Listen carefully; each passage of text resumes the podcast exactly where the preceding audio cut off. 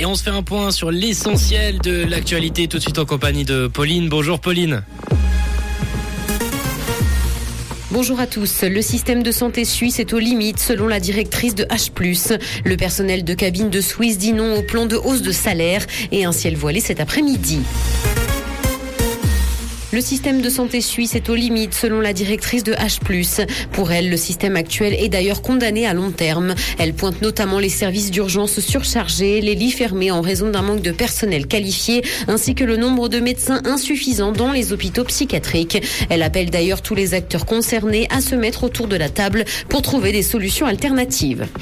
Le personnel de cabine de Suisse dit non au plan de hausse des salaires. Les augmentations de salaires prévues n'entreront donc pas en vigueur, et ce parce que deux tiers des participants ont dit non. Certains employés contestaient des améliorations qu'ils jugeaient trop timides en matière de temps de repos ou encore des détériorations des prestations de la caisse de pension. Suisse a de son côté dit vivement regretter cette issue. L'Union des transports publics ne veut pas d'une généralisation du 30 km heure en ville et ce parce que son directeur craint une hausse des coûts pour le secteur. S'il juge la limitation appropriée sur de nombreuses routes, il estime que sur d'autres, la priorité doit être donnée aux trams et aux bus. Les transports publics doivent rester attractif afin de garantir une mobilité urbaine durable. Dans l'actualité internationale, guerre en Ukraine, Vladimir Poutine a affirmé ce matin qu'il était impossible de battre la Russie. Le chef du Kremlin a pris la parole ce matin, rendant également hommage aux morts civiles et militaires tués dans le conflit. Il a par ailleurs précisé que plus l'Occident continuerait à livrer des armes à l'Ukraine, plus la Russie se sentirait obligée d'intervenir. Pour lui, le régime de Kiev ne sert pas les intérêts du peuple ukrainien, mais ceux des Occidentaux.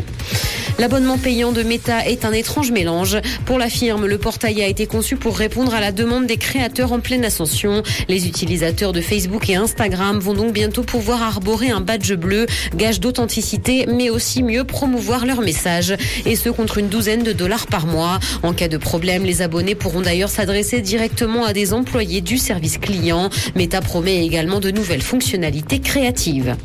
Tir mortel d'Alec Baldwin, une circonstance aggravante visant le comédien, a été abandonnée. Il est poursuivi au pénal par la justice du Nouveau-Mexique et risque jusqu'à 18 mois de prison pour avoir tué accidentellement la directrice de la photographie lors d'un tournage en 2021. Alec Baldwin était également poursuivi pour circonstances aggravantes qui lui faisaient encourir 5 ans de prison supplémentaire.